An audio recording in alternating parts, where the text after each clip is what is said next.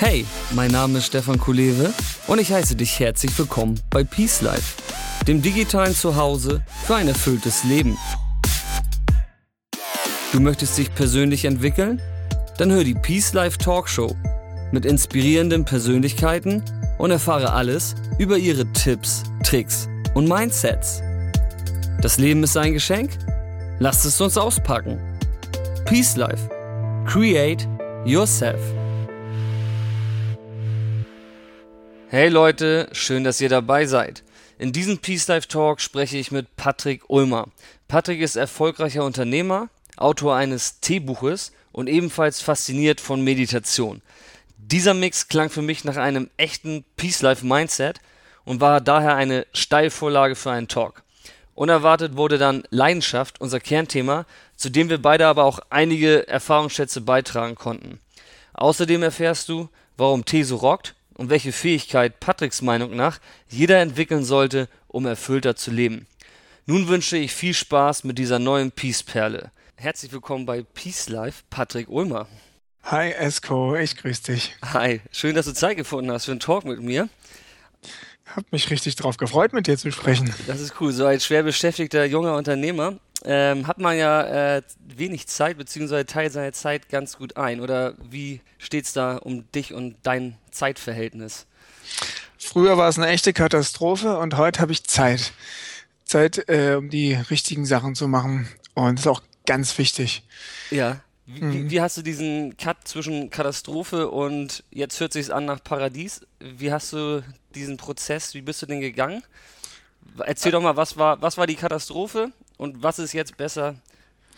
Und im Grunde habe ich mir so oft eine rote, blutige Nase geholt, bis ich es irgendwann mal kapiert habe, was Zeit für mich bedeutet und äh, wie wichtig es ist, dass ich für Sachen, die mir wichtig sind, auch Zeit habe. Ja. Und dass man nicht für eine einzige Sache immer nur Zeit haben kann, sondern dass man halt äh, für viele Sachen Zeit haben möchte und muss. Und da ist dann die Frage, was wünscht man sich eigentlich? Was möchte man machen? Und wenn man von so einer Frage einsteigt, was wünsche ich mir eigentlich? Dann macht man seine Prioritäten irgendwie anders. Aber es ist nichts, was man über Nacht irgendwie mal eben schnell festlegt und dann funktioniert dafür habe ich zumindest echt eine ganze Weile geübt. Aha. Und jetzt fange ich morgens damit an, indem ich mich frage, was wünsche ich mir eigentlich heute? Von diesem Tag, von mir? Ja. Und wenn es gut geht, dann habe ich irgendwas für diesen Wunsch im Laufe des Tages gemacht. Damit und ich sehe zu, dass ja dass dieser Wunsch nicht zu sehr damit verknüpft ist, was ich jetzt gerade auf meiner To-Do-Liste abhaken möchte.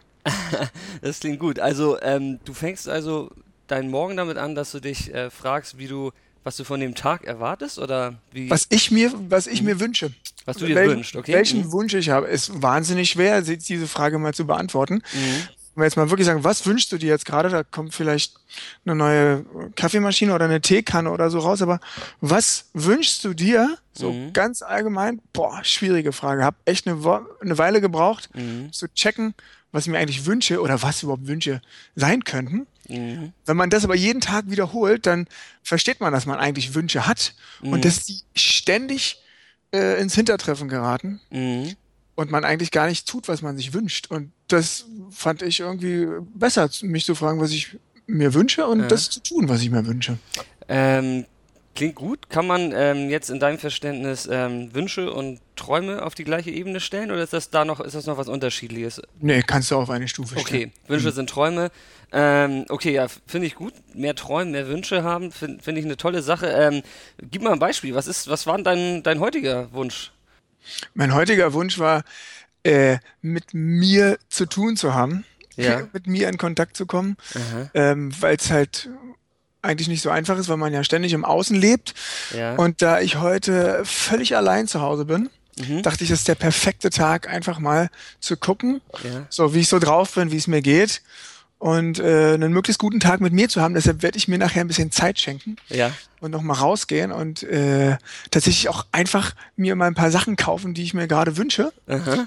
Äh, aber bis dahin habe ich mit dir ein tolles Gespräch gehabt und ähm, habe auch schon jetzt so ein paar Sachen für mich gemacht.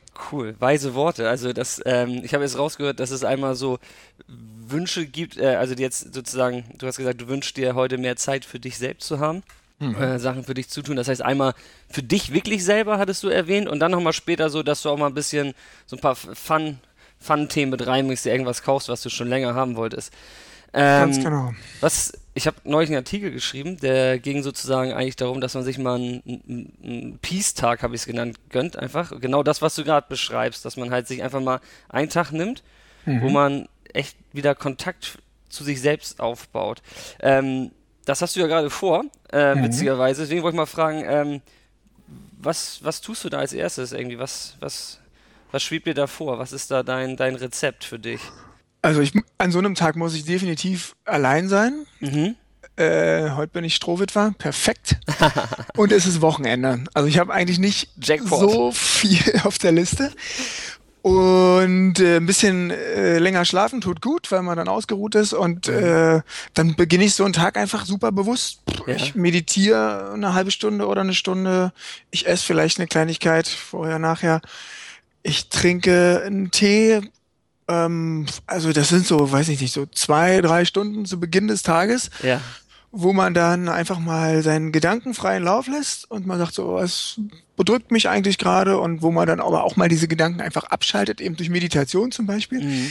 Und einfach mal äh, nicht denkt, sondern einfach nur, nur fühlt oder einfach mal nur im Jetzt und Hier existiert. Mhm. Und allein diese kleinen wenigen Sachen, einschließlich der Frage, was möchte ich heute eigentlich gerne tun, mhm. und die nacheinander in einer gewissen Reihenfolge, mhm. da hat man schon total viel für sich gemacht, weil man weiß, was man heute möchte, man so ein bisschen weiß, worum seine Gedanken gerade kreisen mhm. und man dann diese Gedanken auch mal ausschaltet und einfach mal guckt, wie geht's mir heute eigentlich? Und äh, ja, was geht so in mir vor? Ja, sehr cool. Ich äh, freue mich gerade, weil genau was du alles schon mal gesagt hast in der Summe war genau das, was ich mir von dir und auch deinem Mindset erhofft habe, weil ich, ich, ich, ich kenne dich ja und habe da, beziehungsweise wir kennen uns flüchtig und ähm, ich habe gehört, du bist äh, Unternehmer, ähm, verkaufst sehr erfolgreich Tee und meditierst und das war für mich schon eine Steilvorlage, dass ich gesagt habe, ah, mit Patrick muss ich sprechen. Das müssen die Leute hören. Was geht in dem Kopf dieses Typen vor? Und äh, ich versuche das mal ein bisschen zu guiden, weil du hast gerade ganz coole Sachen gesagt. Und ähm, meine Kernfrage erstmal, ich würde gern vorne anfangen. Und zwar, Peace Life ist ja eine Metapher für ein bewusstes und modernes Leben nach den eigenen Vorstellungen und Bedürfnissen. Und hört sich für mich so an, als wenn du da schon dein Ohr schon drauf gerichtet hast, dass dein Leben sich nach deinen Bedürfnissen und Vorstellungen organisiert. Aber wie viel Peace Life in Anführungsstrichen ist denn möglich beim Aufbau eines Unternehmens? Äh, Im Grunde ist es sehr schwer. Ich bin, zum, bin in der glücklichen Lage, nicht das erste Mal ein Unternehmen zu gründen und musste meine schlimmen Erfahrungen schon in den Jahren davor machen und ja. habe natürlich alles falsch gemacht, was man falsch machen kann. ist aber auch gut so, weil besser man macht seine Fehler ganz schnell ja. äh, und lernt schnell daraus, dann kann man halt schneller lernen und ist irgendwie früher an einem Punkt, wo es einem äh, ein bisschen mehr behagt mit dem, was man da gerade macht. Demzufolge äh, war bei dieser Unternehmensgründung jetzt ähm, einiges leichter, weil ja, ich musste nicht mehr ganz von vorne anfangen. Mhm, mh. Und tatsächlich habe ich in der Unternehmung davor mich halt krass verbrannt und gewusst, was, wie, was für ein Killer auch Leidenschaft sein kann. Okay. Weil er nämlich an dir zieht und du eigentlich alles, alles, alles gibst, was du hast, weil ja. deine Leidenschaft dich treibt mhm. und äh, dein Akku geht leer, ohne dass du es mitbekommst. Und mhm. das sind so Zustände, die verhindere ich einfach heute. Mhm. Ich habe Frühwarnsignale, ich weiß, wann es zu viel ist, ich weiß, wann mein Kopf voll ist, ich weiß, wann ich eine Auszeit brauche. Mhm. Und das klingt jetzt so kompakt, aber es hat einige schlechte Erfahrungen gedauert, bis ähm, ich da hingekommen bin. Mhm. Und deshalb Peace Life, also heute würde ich schon sagen, ich bin viel, viel erfahrener und das äh, demzufolge auch ausgeglichener ja. mit dem Ganzen. Und ich kann so ein Peace Life wirklich führen. Ja. Es gibt genug Momente, wo ich wahnsinnig unter Druck gerate und wo auch mir die Aufgaben über den Kopf wachsen. Mhm wo auch, wo es mir schwerfällt, da so eine Balance und so eine Harmonie mit mir herzustellen, Klar. dann muss ich es auch mal sein lassen. Da muss ich dann da äh, Augen zu durch und wirklich mich durchbeißen und durchkämpfen. Mhm. Aber ich stelle es dann halt wieder her und ich akzeptiere das nicht als Normalzustand. Mhm, okay. Und ich lasse mich und ich lasse mich von keiner Sache auffressen. Mhm, mh. Gibt immer ein A und ein B und ein C und ja. die müssen vorkommen in meinem Leben. Ah, sehr interessant. Also du hast ja ähm, schon so viel Erfahrung hört man jetzt raus in diesen ganzen Auf und Abs der, der Lebenskatastrophe, dass du jetzt anscheinend, wenn du in eine Drucksituation gerätst, auch wieder auf die Erfahrung, die positive Erfahrung zurückgreifen kannst, die du irgendwie schon gemacht hast. Ähm, so habe ich zumindest gerade verstanden. Ja, würde ich auch sagen, ja. So ja. ist es. Und ähm, ähm, das ist ja sozusagen ein Prozess. Ähm, was würdest du sagen, was waren da so Tipping Points? Was waren da ähm, die, die wirklichen Ereignisse oder Erfahrungen, die, die dich zu dem jetzt äh, bringen, dass du das wieder kannst, dass du dich da in diese Position wieder reinbringen kannst? Mhm. Naja, also ähm, ich bin jetzt Ende 30 und habe vor, vor 10 oder vor 15 Jahren, also so Mitte, Anfang 20, mhm. äh, da waren viele Sachen, die heute wichtig sind für mich, äh, böhmische Dörfer. Ähm, mhm. Wenn ein Freund zu mir gesagt hat, mein damaliger Geschäftspartner, der war da irgendwie ein bisschen weiter schon, der meinte, ja, er braucht ab und zu Kontakt zu sich und Zeit mit sich. Ja. Und ich dachte, wovon redet der Typ?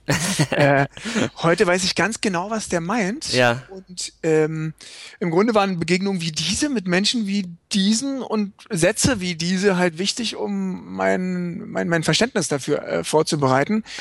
Äh, und zu sagen, okay, ja, sag mal, stimmt mit dir eigentlich alles? Ist das eigentlich cool so, wie du lebst? Ja, cool. Und dann habe ich glücklicherweise mein Leben immer sehr selbstständig und immer so in, in, in möglichst vollen Zügen, äh, ich will nicht sagen genossen, sondern mitgenommen. Ne? Okay. Leben, Leben genießen fiel mir immer sehr schwer, um da mal mhm. einen Punkt zu setzen, mhm. äh, weil ich eigentlich immer einen Kopf voll hatte und immer mich gefragt habe, was eigentlich morgen, konnte gar nicht heute genießen und so ging halt meine Jugend voran. Alle waren massiv feiern und ich konnte irgendwie nicht so richtig mitfeiern, weil mhm. der nächste Tag so wichtig war und mhm konnte mich da gar nicht locker machen. Mhm. Und sowas musste ich lernen. Mhm. Äh, ich habe beim Ausgehen gelernt, ich habe von Freunden gelernt, ich habe von meiner äh, ersten Zeit als Angestellter wahnsinnig viel gelernt mhm. und dann später als Unternehmer. Im Grunde, weil ich auch aber immer jeden Deckel hochgehoben habe und das ist auch was, was ich wahnsinnig wichtig finde, ja. dass, dass man den Mut hat, äh, mal in was reinzugucken, wo man sonst nicht reingeguckt hat. Ja. Und ich glaube, das hat mir geholfen, äh, möglichst schnell, möglichst viele komische Sachen mit mir zu erfahren. Ja. Und den Deckel hochheben heißt auch immer zu fragen, was ist eigentlich dahinter mhm. und, und warum mache ich das, was ich hier gerade mache? Mhm. Und diese Frage hat mich schon von Kind an begleitet. Mhm. Diese Warum-Frage, die hilft ja. mir immer noch äh, dabei, mir auch mal weh zu tun, ja, ja. Äh, mich zu hinterfragen, die Dinge zu hinterfragen, nicht so zu akzeptieren, wie es ist. Mhm. Hab vorletzte Woche gelernt, dass ich in so einer Persönlichkeitsanalyse, dass ich sowieso jemand bin, der äh, bestehende Regeln nicht akzeptieren will. Wusste ich gar nicht. ähm, hat mir jedenfalls auch dabei geholfen, ja. äh, viele Sachen zu hinterfragen. Und ähm, das hört nicht auf und wenn man so sagen will, was ein Tipp an andere wäre, würde ich auch sagen, pff, hinterfrag dich und die Dinge ganz knallhart. Sei schonungslos ehrlich mit allem und du ja. wirst sehr schnell viel mehr über dich herausfinden und an so einen Punkt kommen, wo du dich selbst wohlfühlst.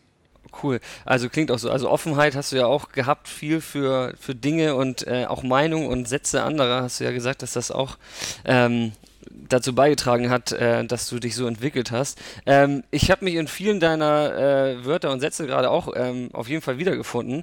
Ähm, Stichwort ähm, genießen äh, fällt schwer und so eine Themen. Also mir ging es auch ähnlich ähm, zum Teil. Ich habe zwar mitgemacht auch bei den ganzen Themen, aber es war für mich nicht immer irgendwie die Endlösung und nicht immer das, wo ich mich wohlfühlte in den ganzen Prozessen. Es war auch irgendwie eine dauerhafte Suche. Mhm. Ähm, ja, irgendwie, also total witzig. Und ähm, ich würde auch, genauso wie du sagen, dass man rückwirkend betrachtet, und man ist ja auch noch gar nicht zu Ende, um Gottes Willen, irgendwie das ist ja immer noch total irgendwie am Anfang, aber man hat schon viel Ballast abgeworfen und ich glaube, das liegt wirklich daran, dass man offen ist und fragt. So wie du es ganz schön gesagt hast. Und, und offen ist und fragt äh, und auch mal Sachen ausprobiert, um mal aus seiner Komfortzone rauszugehen. Unbedingt. Also zum Beispiel dieses im äh, einfach mal klingt jetzt total banal, aber war für mich wirklich eine wichtige Erfahrung mhm. in meiner Jugendzeit und es hat mich irre gemacht, dass alle äh, keine Probleme damit hatten, einfach so eine Nacht hemmungslos zu genießen. Mhm. bei mir ging es einfach nicht. Mhm. Und irgendwann hat äh, aus heutiger Sicht schade eigentlich, aber Alkohol und Drogen dazu geholfen, dass ich mhm. einfach mal da abschalten konnte. Ja, ja. Und diese Erfahrung hat mich einfach dazu gebracht, zu kapieren, wie das eigentlich ist. Mal zu sagen, morgen ist mir doch egal, ja, wenn ja, mich ja. der morgige Tag erschlägt, so what? Und in der Tat ist das aber eine Erfahrung, die ich wirklich wichtigerweise machen musste, weil heute kann ich das, heute kann mir der morgige Tag egal sein, äh, wenn da, ich kann es heute ohne zu saufen. Ja, genau, ich, ja, genau. Das, ja, das genau. Ist, äh, es geht heute ohne alles, aber ich musste das über diesen Weg lernen. Ja. Und das ist geil. Also ich bewundere jeden, der einfach so äh, pff, hemmungslos drauf losleben kann. Mhm. Ich musste mir das beibringen. Ähm, ähm, dafür kann ich sehr gut im Bewusstsein und im Heute und Hier leben. Ja, aber ich, ich glaube, das geht echt verdammt vielen Leuten so. Also das ist, das ist einfach ein Thema, ich weiß nicht, das ist, das ist, glaube ich, nicht nur ein Generationsthema, ich glaube, es ist ein Thema der, der modernen Zeit auch ein Stück weit, ne? Dass wir irgendwie, ja, ich weiß nicht, Konsum irgendwie zelebrieren und ähm, die einen haben irgendwie, sind sensibilisiert dafür, was es bedeutet, irgendwie sich auf den folgenden Tag zu freuen und äh, vorzubereiten und die anderen leben halt irgendwie im Hier und Jetzt und ja, lassen sich dann auf solche Sachen einfacher ein, ne? Mhm. Na, bei uns allen ist der Kopf ständig an. Ja. Ähm, und wir, ähm, ja, wir leben zumindest meistens im Außen und das sind die Momente, wo wir eigentlich nicht bei uns sind. Und wenn wir im Außen leben, dann ist eigentlich immer die, der Spaß nicht ja, dann ist der Spaß nicht automatisch vorprogrammiert, weil im Außen Exakt. passieren ja ganz, wirken ja ganz viele Hebel auf uns. Da ist ja. zum einen Anerkennung, mhm. die wir suchen, da ist natürlich ist da auch Spaß und Vergnügen, ne? Mhm. Einfach so ein äh, berauschtes drauf mhm. los, aber ähm, das Vergnügen hat am Ende des Tages irgendwie mehr mit dir zu tun, dass du mit dir irgendwie gerade Spaß hast. Auf jeden Fall. Ich äh, frage mich gerade, also du hast ja, äh, du sagst ja Richtiges, also dass man halt äh, im, im Außen ist, das ist halt alles, das ist ja nichts, was den inneren ähm, Bedürfnissen irgendwie und Wünschen irgendwie ähm, füttert und erfüllt. Ähm, nur das, das zu erkennen und da dann auch hinzukommen. Denkst du, das ist ein, ein Alt, eine Altersfrage oder einfach nur eine, eine Wissensfrage? Sprich, ähm, hättest du, Patrick, mit 20 und äh, Esco mit 20 äh, die richtigen äh, Tools an die Hand bekommen, hätten wir dann, wären wir schneller an Punkt gewesen? Wären wir schneller im Peace Life gewesen? Oder braucht man einfach äh, Alterserfahrung? Also sehr, sehr super Frage, die echt schwer zu beantworten ist. Ähm, also natürlich gibt es äh, Möglichkeiten, die man jungen Menschen mit auf den Weg geben kann, mhm. damit sie ein stärkeres bei sich Gefühl haben. Mhm. Aber es wird trotzdem nicht anders möglich sein, als äh, mit Erfahrungen seinen Weg zu machen, sprich auch Jahre vergehen zu lassen und ja. mal die eine Richtung zu probieren, mal die andere Richtung zu probieren, um irgendwann herauszufinden, was ist für mich eigentlich meine Mitte. Hat ja nicht jeder ja. dieselbe Mitte. Du hast deine Mitte irgendwo dort und ich habe meine Mitte irgendwo hier. Exakt. Und ähm, das ist, glaube ich, da, da findet jeder ganz hoffentlich seinen individuellen Weg. Aber man, äh, die Frage, was kann man an die Hand geben, ist super wichtig, weil mhm. ich tatsächlich dann auch manchmal Menschen begegne, die sind 20 Jahre älter als ich und habe das Gefühl, die sind in diesem Prozess des, was will ich eigentlich oder wo bin ich oder wo ist meine Mitte, noch überhaupt gar keine Erfahrung sammeln konnten oder diese Frage sich nicht gestellt haben, dann aber irgendwie in so Absolut. eine fette Krise stürzen ja. und dann beginnen diese Frage aufzuarbeiten und ja. das dann auch schwieriger haben, weil ihre Lebensroutinen ihnen dabei geholfen haben, eigentlich nie kritische Fragen zu sich selbst zu stellen. Ja. Und dann haben sie einen wahnsinnig harten Weg vor sich, sich und ihr gesamtes Leben zu hinterfragen und sich zu fragen, warum habe ich die Dinge bis jetzt so gemacht und warum fühlt sich das eigentlich die ganze Zeit nicht so richtig richtig an. Ja. Äh, deshalb, je früher man mit dieser Frage beginnt, desto besser, weil wir dann erformbar sind. Ähm, und wenn man fragt, was kann man Menschen eigentlich mitgeben oder was hätte äh, ein 20-jähriger Patrick mitbekommen können, damit er vielleicht früher an diesen Punkt gekommen wäre, ist eine rein hypothetische Antwort. Aber dann denke ich, dass natürlich die, äh, das Leben in den Emotionen einfach etwas ist, was wir früher nicht in dieser Art mitbekommen haben, mhm. was einem dabei helfen würde. Leben in den Emotionen heißt mhm. nicht einfach nur zu gucken, wann geht's mir gut und wann geht's mir mhm. schlecht, sondern mhm. wirklich äh, eine Berührung dazu, wie man sich fühlt. Und mhm. dieses Fühlen, mhm. äh, also, ne, ich bin gerade traurig. Okay, was heißt es eigentlich? Oder ich bin glücklich? Wie fühlt sich das an und warum bin ich jetzt gerade glücklich? Diese Frage habe ich irgendwie viel, viel später erst mir gestellt und die stelle ich mir heute eigentlich erst so richtig dringend und zwingend. Ja. Wie fühlst du dich eigentlich? Ja. Und damit eine schonungslose Ehrlichkeit zu pflegen. Also äh, ich gratuliere jedem, der diese Frage als Kind von seinen Eltern gestellt bekommen hat. Wie fühlst du dich eigentlich? Ja. Und der eine bewusste Auseinandersetzung mit seinen Gefühlen führen konnte. Ich habe dieses Geschenk nicht bekommen, habe es mir heute geschenkt. Ähm, und das ist, glaube ich, ein, eine Art Tool, äh, was man an die Hand geben kann, sich selbst zu fragen, Mhm. wie fühlst du dich eigentlich? Weil das ist diese Verbindung zu sich selbst, die ist so der Ursprung von extrem vielem.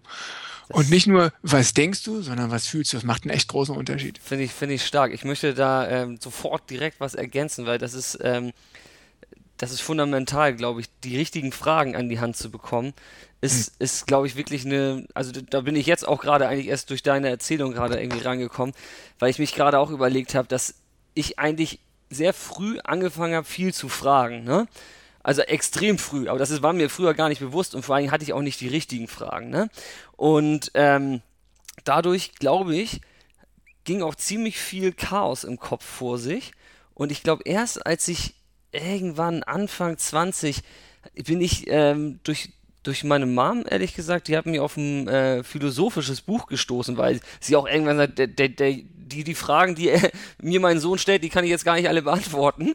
äh, und, dann, und da bin ich gar nicht drauf gekommen. Wo willst du mit, mit Anfang 20, wenn du jetzt nicht irgendwie im Internat sonst wo warst, sondern irgendwie mit, mit Hip-Hop, Skaten und sonst was unterwegs warst, dann gehst du nicht automatisch in die Bücherei, in die philosophische äh, Bücherecke.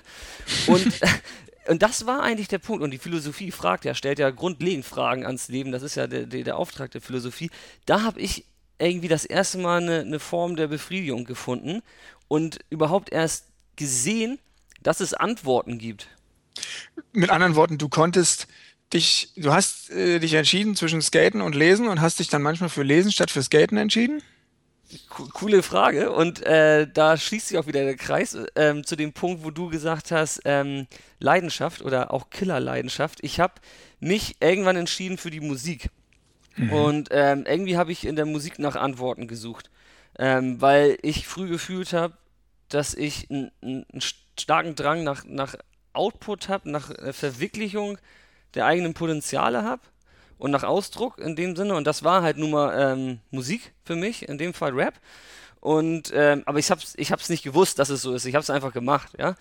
Und ähm, das, da schon dieses Thema Leidenschaft. Und ich glaube, ähm, dadurch bin ich sozusagen nicht irgendwie, ich habe dadurch auch viel gelesen, aber ich hab's, ähm, ich habe nicht das eine liegen gelassen, sondern ich habe irgendwie was gesucht, was eine Kombination aus Buch und Skaten war und das war in dem Fall Hip-Hop.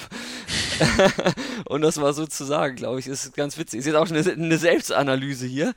Live Ist und aber direkt. total geil, wie so jeder seinen Weg sucht, äh, eben sich auszudrücken. Bei mir war es nicht Musik, ich finde es mega gut. Äh, bei mir war es dann irgendwann Schreiben zum Beispiel. Ich habe angefangen, meine Gedanken aufzuschreiben Ach, und cool, die so ja. für mich auszudrücken. Das ist schon geil. Es muss irgendwie raus. Äh, Es muss Das- raus, ja, das- Ausdruck, ne? Ja, das ist cool, was du gesagt hast. Wo ich nochmal unbedingt dich fragen wollte, weil du, ähm, ähm, ich habe mir hier das Stichwort Killer Leidenschaft gerade aufgeschrieben. Ähm, wenn man jung ist, bei mir war es auch so, ich war da natürlich dann auch, ähm, also über zehn Jahre echt mit äh, jeder Faser meines Seins in der Musik und habe da versucht irgendwie ähm, was zu reißen so und habe dann irgendwann auch vielleicht äh, loslassen können. Zum Glück sage ich das, weil ich ähm, auf der einen Seite sind wir auch äh, klassisch gescheitert ähm, mit äh, Produzentenärger und Co. Aber ähm, ich konnte dann auch einfach viel besser loslassen, weil ich erkannt habe, dass das vielleicht nicht die Endform meines Ausdrucks ist. Zum Glück war ich soweit schon dann an dem Punkt. Und da wollte ich dich mal fragen, ähm, damit die Leidenschaft nicht zum Killer wird, können wir da irgendwie mal was äh, heraustun, jetzt herausbringen für die Zuhörer? Weil ich finde, das ist eine, das ist echt eine Gefahr. Wenn die Leidenschaft zum Killer wird, dann ist es das ist ein großes Chaos dann, weil die Leidenschaft soll ja was Cooles sein. Ja, tatsächlich. Also, äh, das ist äh, unheimlich vertrackt, weil im Grunde du mit Leidenschaft in der Lage bist, Dinge zu vollbringen, die man sonst nicht vollbringen würde, weil man über sich hinausgeht. Und, ähm, und genau an dieser Stelle kippt's dann eben. Mhm. Wenn man über sich hinausgeht und das für einen längeren Zeitraum, dann kann das selbstverständlich schädlich sein. So wie alles, von dem man viel konsumiert oder tut, mhm. äh, einfach schädlich sein wird. Und das ist die simple Erkenntnis dahinter. Viel von allem mhm. ist schädlich. Ähm, ja. Es ist ganz banal. Also die Dosis macht das Gift, ne? wie man so schön absolut. sagt. Und Leidenschaft äh, frisst sich selbst auch auf, weil äh, irgendwann wird Leidenschaft eben zu einer Geist. Und wo hört Leidenschaft auf? Ich glaube, an dem Punkt, wo man, wenn man ins Spiel guckt und sich fragt, da habe ich noch Spaß. Ja, ja, ja, und das ist Wenn gut. der Spaß weggeht, dann mhm. ist die Leidenschaft passé und mein Leben oder weiß nicht, mein Charakter war immer sehr interessenorientiert und äh, naja, spaßorientiert klingt fast schon ein bisschen zu groß, aber mhm. in diese Richtung geht's jedenfalls. Und das ist für mich der Indikator, wann Leidenschaft äh, gefährlich wird, mhm. wenn der Spaß aufhört mhm. und man Leidenschaft dann eben nur noch benutzt, mhm. um weiter an seiner Sache dran zu bleiben und man sich zwingt, leidenschaftlich zu sein und da rechtfertigt, was man tut, weil man leidenschaftlich ist. Mhm. Bei mir hat Leidenschaft damit zugeführt, dass ich wie ein Wahnsinniger gearbeitet habe. Meine Agentur, die ich damals hatte, ich hatte sechs Jahre lang eine Kommunikationsagentur mhm. äh, und habe da wirklich alles reingegeben, was ich geben konnte, habe alle meine sozialen Kontakte dafür abgebrochen und habe eigentlich Oha. nur noch darin gelebt und würde auch sagen, bin bekennender Workaholic, aber durchaus kuriert. Ähm, und da ist einfach, da ist einfach was passiert. Da ist mir die Leidenschaft zum Verhängnis geworden und äh, am Ende ist es eben so, dass Leidenschaft eben nicht der einzige Treiber dafür ist, dass man Sachen gut macht. Ja. Smartness ist genauso wichtig dafür, Dinge gut zu machen, weil Leidenschaft bringt dich einfach dazu, die extra Mile zu gehen, einfach mhm. äh, über dich hinaus zu gehen. Das ist mega gut. Mhm, mh. Aber es ist nicht das einzige Rezept, um erfolgreich zu werden. Dein Kopf ist genauso wichtig und auch äh, Pragmatismus ist wichtig und Total, auch, ja. äh, äh, einfach mal effektiv an der Sache zu arbeiten, ist auch wahnsinnig wichtig. Mit anderen Worten, mit Leidenschaft kann man sich selbst überanstrengen, überarbeiten. Mhm. Und ähm, der Indikator für mich ist, also ich habe ein paar körperliche Signale, die mir sagen, okay, es geht zu weit, mhm. eben weil ich schon ein paar Bauchlandungen hatte und auch mhm. deshalb schon mal im Krankenhaus gelegen habe, ähm, hab, hat mein Körper so mir jetzt so ein paar Signale als Frühwarnsysteme zur Verfügung gestellt. äh, schöner positiver Effekt von einer nicht so schönen äh, Krankheit und ja. ähm, jetzt weiß ich, ah, okay, wenn es hier zuckt und wenn es da fiebt, dann okay, alles klar, dann hast du zu viel. Ja. wenn Spaß weg ist, was ich morgens feststelle, wenn ich mich frage, was eigentlich gerade cool und was nicht, äh, dann weiß ich auch, okay, hier geht's gerade schief und dann muss ich halt unbedingt und sofort was ändern. Mhm.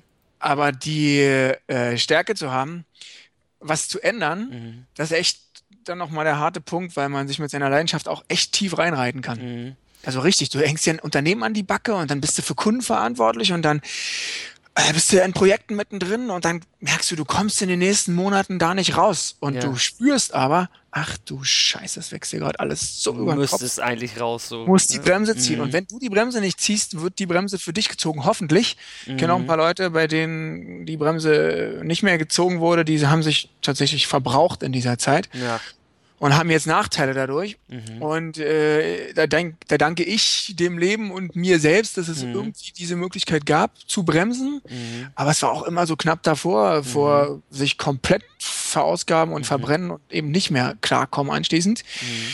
Leidenschaft und Wahnsinn sind sich ein bisschen nahe an einigen ja. Stellen und man braucht Faszination, man braucht Leidenschaft, man mhm. braucht Begeisterung, um besondere Dinge zu tun, ob nun mit sich oder ob es jetzt um Firmen geht oder Berufe geht oder um Kunst geht oder wie bei dir die Musik. Leidenschaft ist da schon super toll und wichtig, aber es, ich habe damals gesagt, es kann nicht das einzige Benzin sein, was ich in meinen Tank schütte. Denn wenn ich verbraucht bin und keinen Spaß mehr habe, dann kann ich keine Leidenschaft in diesem Maße mehr spüren und dann geht mir das Benzin aus. Ja. Dann fährt mein Motor einfach nicht mehr weiter. Okay. Deshalb kann mein Leben nicht einzig auf Leidenschaft basieren. Und hättest du mich vor zehn Jahren gefragt, ja. hätte ich gesagt, das, das Killer, äh, es ist, das, das ist es. Killer-Ding, das ist die einzige Zutat, die du brauchst. Ja. Aber es ist sie eben nicht. Es ist, ja, auch viele andere Sachen sind einfach genauso wichtig. Cool, Patrick, das ist, das ist cool. Ich hatte das Thema Leidenschaft gar nicht auf dem Schirm, aber ich möchte trotzdem jetzt weiter äh, drauf rumreiten, weil äh, es ist ein wichtiges Thema. Es, jeder fragt sich, glaube ich, oder viele fragen sich mindestens ein paar Mal im Leben, was ist meine Leidenschaft, wie finde ich sie? Wir waren jetzt gerade schon im Endstadium, wo wir die Leidenschaft schon gefunden haben, jetzt versucht haben, oder schon, du hast sogar schon erkannt, dass die auch gefährlich werden kann und wie man damit dann, wie man sie kompensiert, wie man damit umgeht. Ähm, finde ich genial. Ich finde es auch gut, dass Leute mal hören, ähm, dass du bist jetzt Ende 30, dass, dass da auch ein langer, langer Bergauf, Bergab-Prozess äh, äh, vor, vorangestellt war. Mhm. Ähm, und dass du dich jetzt sozusagen selber dazu befähigt hast, ähm, Leidenschaft als was Schönes zu betrachten, aber auch ähm, gelernt hast, äh, gewisse Signale frühzeitig zu erkennen, damit äh, Leidenschaft dann doch kein Killer wird. Mhm. Da ich das Thema Leidenschaft auch äh, echt abfeier, würde ich jetzt einmal kurz mit dir irgendwie versuchen zu erörtern, ähm, wie kann man denn für sich die Leidenschaft äh, entdecken, wo man sagt, so, das, das ist auch Leidenschaft, äh, damit möchte ich versuchen, mein Leben zu gestalten und vielleicht auch meinen Lebensunterhalt zu verdienen? Das ist echt eine gute Frage. Also ich befürchte, dass das unheimlich äh, individuelle Unterschiede gibt zwischen den verschiedenen mhm. Menschen. Ähm, wie kann man Leidenschaft entfachen?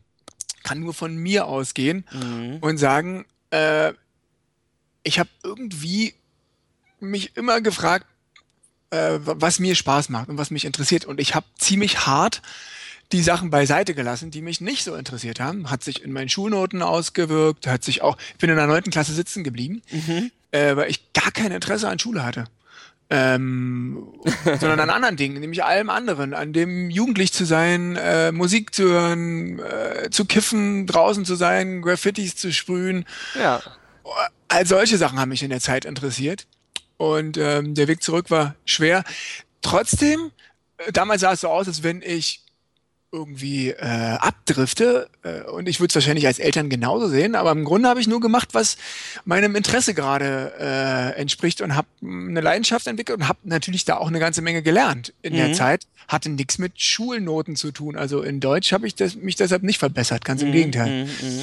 Ähm, und die Leidenschaft zu entdecken ist, glaube ich, frag dich, frag dich einfach nur im allerkleinsten, was dich interessiert mhm. und geh dieser Sache mal nach und nimm dir mal einen Tick Zeit dafür. Mhm. Ich höre manchmal, wenn ich über Leidenschaft mit anderen Leuten rede, dass es immer so eine, ja, dass ich ja leicht reden hätte, weil mhm. ja, ich schon mehreren Stellen meines Lebens bewiesen habe, dass ich mache, was mir Spaß macht. Ja. Und ich musste neulich feststellen, als ich mit ein paar Freunden gesprochen habe, dass die wenigsten Menschen in ihrem Arbeitsleben, mir war es leider wirklich nicht so bewusst, dass die wenigsten Menschen in ihrem Arbeitsleben ähm, ihre eigenen Interessen äh, dort verfolgen können ja. und nicht wirklich tun, was sie möchten. Und ich war ein bisschen erschrocken darüber, weil ich ein bisschen zu stark von mir ausgegangen bin und dachte, mhm. Mensch, ich, äh, klar, ich sag einfach, das will ich nicht und das will ich und dann mache ich mhm. das, was ich will. Mhm. Ich glaube, dass wir alle sehr stark davon profitieren würden, wenn wir dieses, was will ich für mhm. mich, in unser Leben besser verankern könnten. Oh ja. Ich kann schwer Rezepte dafür geben, mhm. auch wenn ich es gern möchte. Mhm. Aber die wesentliche Frage, was will ich eigentlich und was will ich nicht, mhm. zu äh, stellen und mhm. die auch zu artikulieren und ein Stück weit zu leben, ist, glaube ich, mhm. der Anfang. Zu sagen, nein, das will ich so nicht. Und ich glaube, über diese Ja-Nein-Frage, dieses Was will ich, kommt vielleicht auch überhaupt der Zugang zur Leidenschaft erst rein. Ich glaube, für viele Menschen ist es abstrakt, ihre Leidenschaften in ihrem Leben zu verankern. Manche entscheiden sich für einen anderen Weg als ich. Ein guter Freund von mir zum Beispiel, der hat sich entschieden, sein Arbeitsleben Arbeitsleben zu sein zu lassen und da einfach nur abzureißen, was da abzureißen ist. Mhm. Er ist nicht doof, deshalb macht er seinen Weg da auch, aber es ist jetzt mhm. keine Arbeitsgeschichte, die man erzählen würde. Mhm. Der lebt sein Leben danach. Sprich, wenn der von der Arbeit kommt, dann lebt er in seinem Fun Outdoor Life, der kitet und surft. Ach cool. Der baut sein Haus aus, der macht halt in seinem Leben neben der Arbeit äh, einfach dann das, was seinen, was ihm Spaß macht. Ja. Das ist total witzig, ne? Weil es gibt also, den, ich, ich habe immer, also früh auch schon mal gefragt, also arbeiten wir um zu leben oder leben wir um zu arbeiten? Ne? Das ist so eine ganz simpel arbeitsphilosophische äh, Grundfrage. Mhm. Die tat mir auch immer weh, ne? Die habe ich auch schwer mit mir rumgetragen. Und das ist ganz cool, dass du es gerade beschreibst, dass es halt auch einmal diesen Typen gibt, der einfach irgendwo hingehen kann, sein, sein, seinen Job ausführen kann. Kenne ich auch ein paar Leute von. Und dann geht er kiten, bastelt am Haus rum, geht im Wald und hat da irgendwie voll seine Erfüllung mit drin. Eine klare Trennung. Ich bin nicht so. Ich für mich ich ist es. Eh, nee, du bist auch nicht, das merke ich auch äh, bei dir total. Ich, ich kann es nicht. Ich muss, äh, wenn, wenn mir irgendwas nicht äh, äh mein meinen Fähigkeiten und meinen Leiden, meiner Begeisterung irgendwie ähm, entspricht ähm, und ich da irgendwie auch keinen Sinn hinter sehe, dann, dann, dann macht es mich kaputt. Ne? Dann krieg, mhm. kriegst du mich nicht aus dem Bett, dann kann ich da nicht hingehen. Dann, das habe ich schon oft genug gemacht. Ne? Ich habe ich hab auch eine, ich hab eine Bankausbildung hinter mir, das muss ich dir mal vorstellen. Mhm. Das habe ich auch nur irgendwie äh, gemacht, weil das hat sich damals angeboten und äh, äh, ich wollte weiter Musik machen und das war eine gute Option, irgendwie ähm, sozusagen auf äh, äh zweigleisig zu fahren. Aber da habe ich schon gemerkt, dass ist nicht funktional für mich, irgendwo hinzugehen und dann mein Leben in die Freizeit zu verfrachten. Mhm. So, und ich, ähm, das muss jeder für sich selbst entdecken, glaube ich, ähm, was da irgendwie der richtige Weg ist. Und ich habe jetzt aus deiner Erzählung auch rausgehört, dass du halt auch ein stark intuitiver Typ bist, der auch viel Try and Error äh, gemacht hat. Und das ist, das ist wohl ein Geschenk, das, das hast du ja wahrscheinlich auch nicht äh, dir überlegt, jo, das, das, äh, so bin ich jetzt mal, sondern ich glaube, das ist auch ein Stück Gabe. Und äh, ich glaube, das, das haben manche nicht von Anfang an, aber ich glaube, das kann man lernen mhm. und sich dadurch auch inspirieren lassen von, von Leuten wie dich. Definitiv. Ähm, ich glaube, dass zu, zu, den, zu dem ersten Schritt, um etwas zu tun, immer so ein bisschen Mut gehört. Deshalb sollte der erste Schritt immer möglichst ein kleiner sein auf dem Weg zu dem, wo man hin will. Guter so habe ich mir jedenfalls vorgenommen. Wenn du einen Berg besteigst, musst du halt den ersten Schritt machen. Mach's ganz, ganz, ganz, ganz klein. Mach ja. dir den Anfang leicht. Ja. Ein Stückchen von dem zu tun, was du tun möchtest. Ähm, raus aus der Komfortzone mhm. und sich auch mal ein bisschen quälen. Also zum, äh, eine super Metapher dafür. Ich gehe wirklich wahnsinnig gern wandern.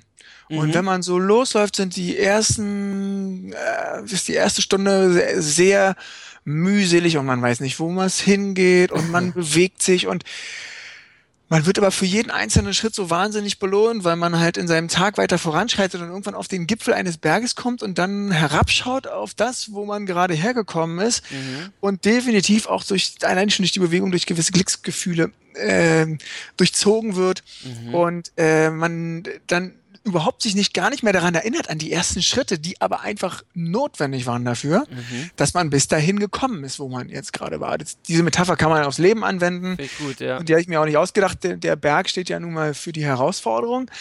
Mhm. Aber diese ersten Schritte, dass man losgeht, mhm. man kann ja genauso gut auch da bleiben und sich den Berg aus der Entfernung angucken. Und dann mhm. wird man nie wissen, wie es eigentlich ist, von da oben zu schauen. Ja.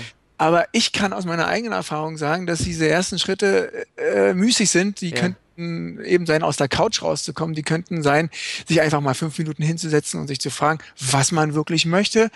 Die könnten sein, einfach mal loszugehen, den Sport zu machen, den man machen wollte, oder einfach mal sich die Sachen durchzulesen, über die man sich gerade interessiert. Mhm. Diesen ganz kleinen Schritt hin zu sich, zu seinen Wünschen, zu dem, was man gerade will, ja. der ist wahnsinnig schwer und der ist eine totale Notwendigkeit dazu, Leidenschaften zu entdecken. Und der ist eigentlich gar nicht so schwer, wenn man sich das Ende nicht zu groß vorstellt und einfach mal den ersten Schritt dahin tut. Ja, bin ich voll bei dir. Finde find ich super gut, weil ähm, da, da würde ich auch noch hinzufügen, dass dieses, was wir am Anfang sagen, wann, wann killt dich die Leidenschaft? Und das ist halt der Punkt, glaube ich, auch, wenn man Perfektion dazu addiert. Und Perfektion macht einen halt immer kaputt. Und oh, Perfektion ja. hält einen auch ab, diesen besagten ersten Schritt zu tun, den du gesagt hast, den kleinen ersten Schritt, ist Perfektion macht so viel kaputt. Da würde ich dann eher das auch heranziehen, wo du gesagt hast, ein bisschen mehr Pragmatismus an den Tag legen und sich auf dem Weg entwickeln. Mhm. Also ähm, das, das soll man, also hätte ich das eher gewusst, ähm, dann hätte ich äh, vielleicht auch mit der Musik wäre ich da auch anders verfahren oder so, weil sobald man Leidenschaft hat, ist auch immer automatisch ähm, eine große Portion Perfektion mit an Bord. Mhm. Und die hält dich eigentlich ab, diese kleinen ersten Schritte zu gehen, diese pragmatischen ersten Schritte. Wenn du fitter werden willst, ist es sinnvoller, wenn du am Tag irgendwie drei Liegestützen machst, als wenn du sie nicht tust. So, mhm. und das ist halt, aber dann hat man immer ein großes Bild und Beachbody oder keine Ahnung, was man da im Kopf hat. Ähm, und dann denkt man, ja, nee, schaffe ich eh nicht und dann geht man halt gar nicht zum Sport. So, mhm. ne? Und ich glaube, so, so, so kann man das mal irgendwie ähm, beim Thema Leidenschaft irgendwie mit, mit äh, ran addieren noch. Das hast du auf jeden Fall richtig gut zusammengefasst, ja.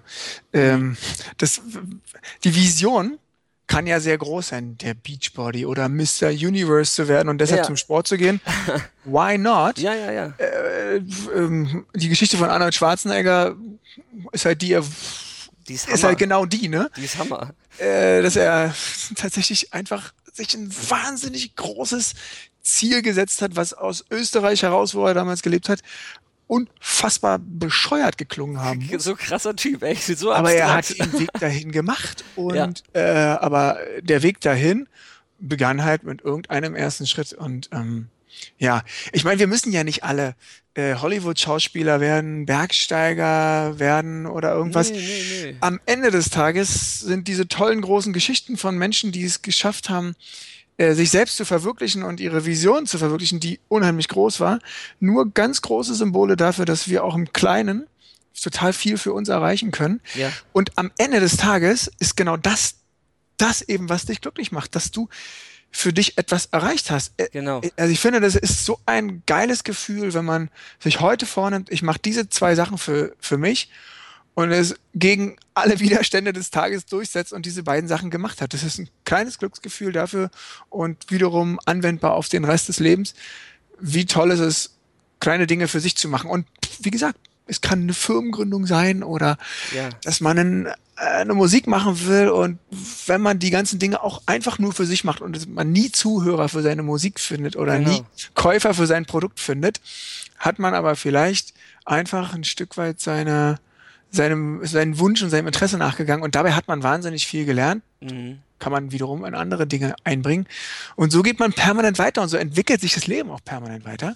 Ich muss ganz ehrlich sagen, bei mir waren die Dinge in meinem Leben von, äh, sagen wir mal, 18 bis 30 nun nicht alle mit Erfolg gekrönt und auch jetzt gibt's mehr oder weniger viele Misserfolge ja. auf der Strecke. Ja. Aber ähm, alles fühlt sich irgendwie besser an und irgendwie schlägt dich auch nichts mehr so schnell um, weil du halt einfach ähm, deine kleinen Misserfolge genauso mitgenommen hast wie deine Erfolge. Das finde ich cool, dass du das so sagst. Das ist auch äh, sehr reflektierend schon, muss man dazu sagen. Ähm, und ich finde es auch gut, dass du nochmal so ein bisschen die, die, die große Vision ein bisschen downgegradet hast, ein bisschen kleiner gemacht hast, weil es im Kern ist es ja wirklich so. Wir wollen ein erfülltes Leben führen, ein, ein Peace-Life-Leben. Da geht es einfach wirklich darum, einfach eine, eine Vision ja, von, von sich selbst und sein angenehmen Leben irgendwie zu verfolgen. Und das kann dann alles sein in dem Sinne, ne? Und auch das Kleine. Und das Kleine ist dann manchmal auch viel schöner als das vielleicht Größere, was dann irgendwie gesellschaftlich irgendwie auferlegt wurde durch irgendwelche äh, Daily Soaps oder irgendwelche sonstigen Hollywood-Formate, ne? Ja, die, äh, in der Tat, die Beeinflussung von außen, die hält uns leider auch in einem krassen Maße davon ab, unser eigenes, wenn man so sagen darf, Ideal zu finden. Total, ne? Ähm, hab vorhin schon gesagt, man lebt sehr stark im Außen. Das ist auch für mich sehr häufig schwer. Also ich würde sagen, ich bin äh, auf jeden Fall zum sehr, sehr äh, anständigen Maße auch Narzisst.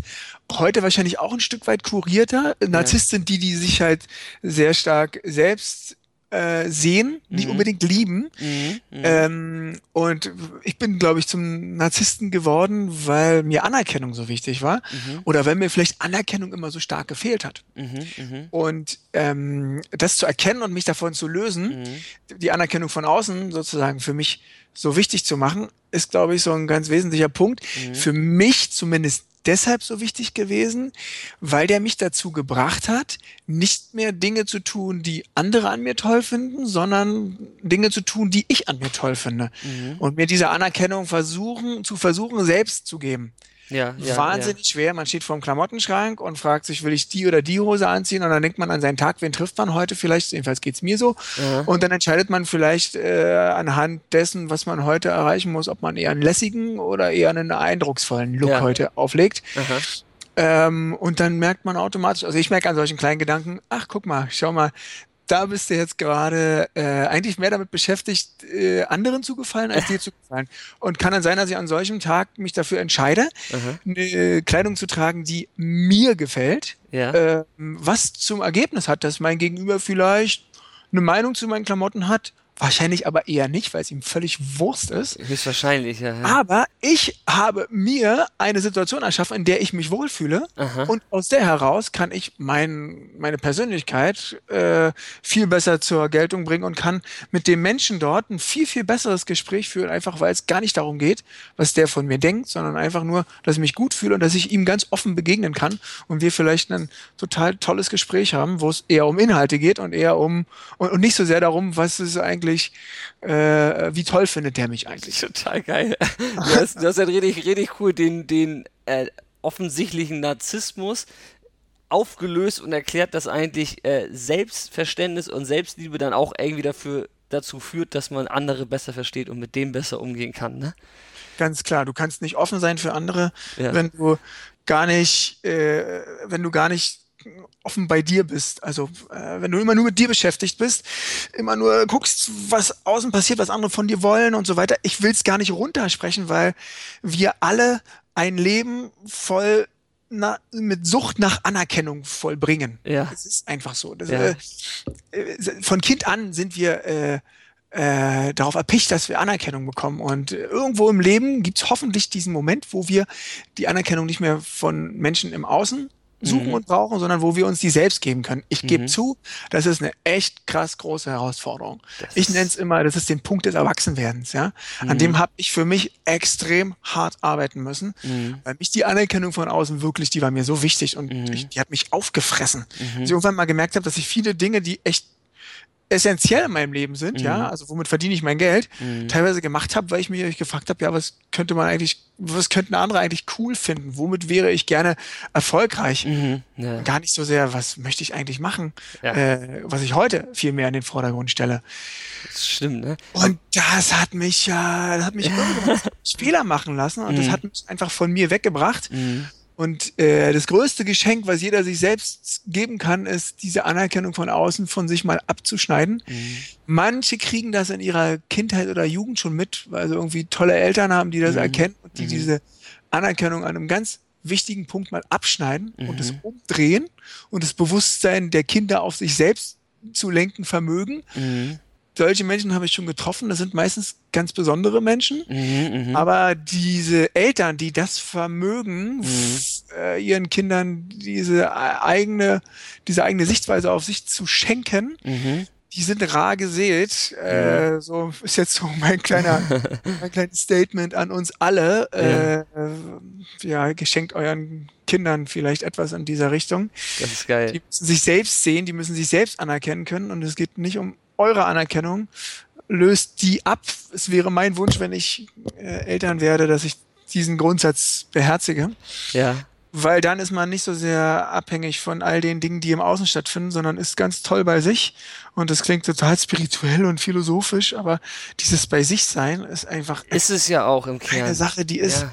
so verdammt wichtig und wir strugglen unser Leben lang, um genau das zu finden. Dann sprichst du mit Menschen auf dem Sterbebett und dann formulieren sie das als ihre wichtigste Erkenntnis und sagen dann vielleicht noch so Sachen wie, äh, das hätte ich mal früher erkennen müssen, dass es um meine Wünsche geht, um mein Mhm. Bewusstsein und um mein Ich und weniger um die Dinge von außen, was andere von mir wollten. Mhm. Und es ging um meine Wünsche und um meine Träume und fuck, ich habe viel zu wenig davon gelebt und das ist ein sehr trauriges Statement. Da kommt die Erkenntnis, aber sie kommt sehr spät und Aha.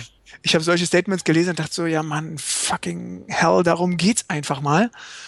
Es geht um deine eigenen Wünsche, kann man gar nicht genug unterstreichen und nicht um das, was andere von dir wollen und wünschen und von dir erwarten, um dich, um deins. Weise Worte, Patrick. Richtig cool. Ähm, ja, Hammer. Also ich, ich strahle gerade, weil ich dir einfach zuhöre und einfach nur äh, nicken dabei die ganze Zeit denke, ja Mann, ja Mann, du bringst es auf den Punkt und du hast es so schön gesagt, dieses Geschenk, dieses, dieses, dieses Geschenk, mehr zu sich selbst zu kommen und sich selbst zu verstehen, das öffnet meines, meiner Erfahrung nach Meditation.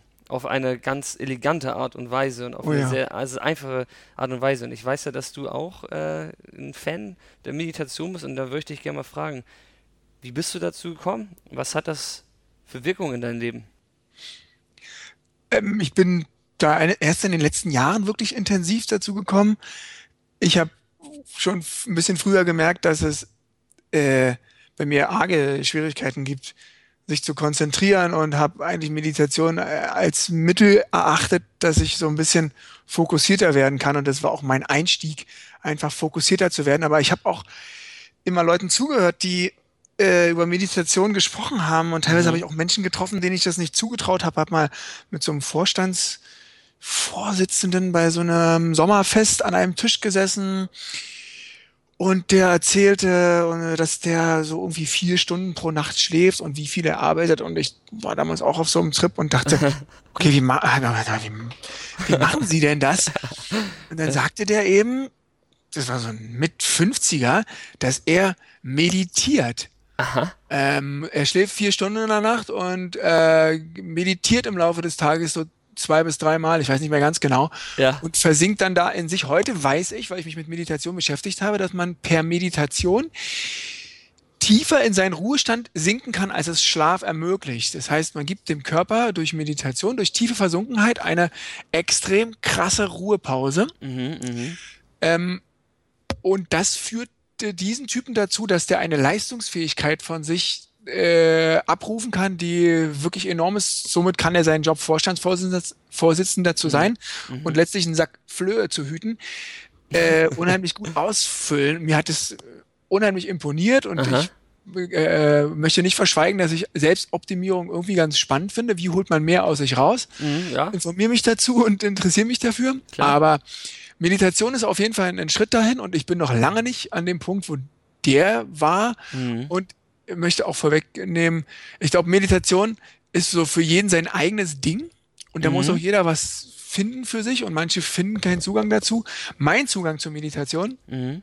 ist sehr vielschichtig. Mhm. Ähm, es ist im einfachsten Sinne einfach nur Zeit mit mir. Die kannst Mhm. du aber auch beim Spazieren haben Mhm. wenn du beim Spazieren mal einfach dazwischen ähm, dich mal an den Baum lehnst und die Augen zumachst und einfach mal spürst, wie dein Körper an diesem Baum lehnt und mit welchen Körperstellen dein Körper gerade diesen Baum berührt. Mhm, und einfach mhm. mal nur fünf Minuten darauf achtest, dann tust du etwas, was eine Meditation kann und ist. Du bewegst dich im Hier und Jetzt und Mhm. spürst dich als Kind, äh, ich habe Leistungssport gemacht, gab es so eine autogenes Training, was ja ziemlich in diese Richtung geht. Und Ja. da war ab und zu mal auf eine Wiese gelegt und sollten mal spüren, wie unsere Knie, äh, wie unsere Oberschenkel und unsere Gesäße oder Schultern und Ellenbogen auf dem Boden liegen und unseren Körper abtasten. Mhm. All diese Dinge sind Meditationen. Ich habe immer gemerkt, wenn solche Dinge äh, passiert sind in meinem Leben, Mhm. dass ich das total krass finde, Mhm. wie man mal ganz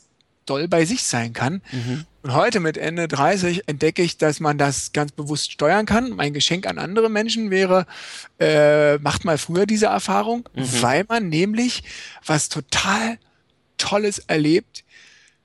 Man lebt in seinen Gedanken immer in der Vergangenheit und in der Vergangenheit existieren immer Urteile und Erfahrungen Und, in Und- der Zukunft, ne? Auch halt. man ne? lebt halt auch in der Zukunft Mhm. und das ist die Gedankenwelt und das ganze Planende im Kopf. Mhm. Und diese Schere macht uns teilweise wirklich irre, Mhm.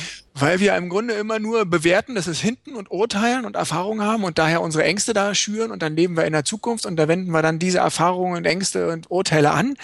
Und äh, dazwischen gibt es etwas, was gar keinen Platz hat und das ist das heute, hier und jetzt. Und das ist der Moment, wo du deinen Atemzug nimmst. Und das ist der Moment, wo du auch fühlst und spürst und bist. Das klingt total Banane, wenn du mir jetzt so reden höre. Und vor zehn Jahren hätte ich gesagt, alles klar, der Typ, hm, Äh, ja, ja, klar. äh, Aber wenn man nur einmal diesen kleinen Spaziergang an diesem Baum da macht und mal merkt, was nach diesen fünf Minuten Erleben mit dir passiert, dann merkt man, dass da eine Klarheit in dir einsetzt, ein Bewusstsein einsetzt. Ich habe genau das neulich mit meiner Freundin gemacht, äh, weil die gerade so ein bisschen aufgelöst war. Und dann stand sie an diesem Baum und dann ging sie los und dann meinte sie so Sachen wie, jetzt gucken mich, sie hört die Vögel jetzt viel intensiver und sie sieht das Licht an Ja. diesem See jetzt viel toller und sie nimmt ihren Atem jetzt gerade total bewusst wahr. mhm. Und dieses kleine Bewusstsein für sich selbst, dafür, was jetzt hier gerade passiert, ist exakt das Gegenteil von dem, wie wir unsere Leben leben, nämlich eine Vielzahl von Einflüssen, Impulsen, die auf uns einregnet, mhm. die uns nicht, äh, die uns davon abhalten, einfach mal äh, jetzt hier zu erleben. Und warum ist es so wichtig, sich hier und jetzt zu erleben und deshalb auch äh, durch Meditation sich das beizubringen? Weil da nämlich eben diese Gefühlswelt überhaupt nur stattfindet. Diese Frage, was wünschst du dir? Wie mhm. fühlst du dich gerade? Mhm. Kann nur im Hier und Jetzt beantwortet werden. Und äh, von da aus entdeckt man eben so ja ganz viel an sich, äh, mhm. viele von deinen Gefühlen und viele von deinen Gedanken. Mhm. Und Meditation, tja, ich praktiziere die möglichst jeden Morgen, ja. weil mir ein ganz kleines Häppchen davon, morgens 10 oder 15 Minuten Zeit nehme ich mir dafür. Ja. Es ist nur ein ganz kleines Häppchen davon, mhm. was Meditation, Meditation kann. Mhm. Am Wochenende gönne ich mir vielleicht mal eine Stunde dazu. Und ich habe vor, jetzt im August mal zehn Tage lang nichts anderes zu tun, als zu meditieren. Und ich gehe in so, eine, in so einen Meditationskurs, der mit Schweigen verbunden ist, wo man zehn Tage lang einfach mal nur meditiert. Und das ist ein riesiges Geschenk an mich. Ich mhm. bin so weit, dass ich glaube, äh, einfach mal zehn Tage Versunkenheit in mir selbst, äh, mir werden mir sehr viel bringen, werden mich an Tiefen in mich hineinführen, an denen ich bisher noch nicht war mhm. und werden auch mal einen Cut machen, äh, mir mal zeigen, wie geht es überhaupt, so einen Cut zu machen, ja.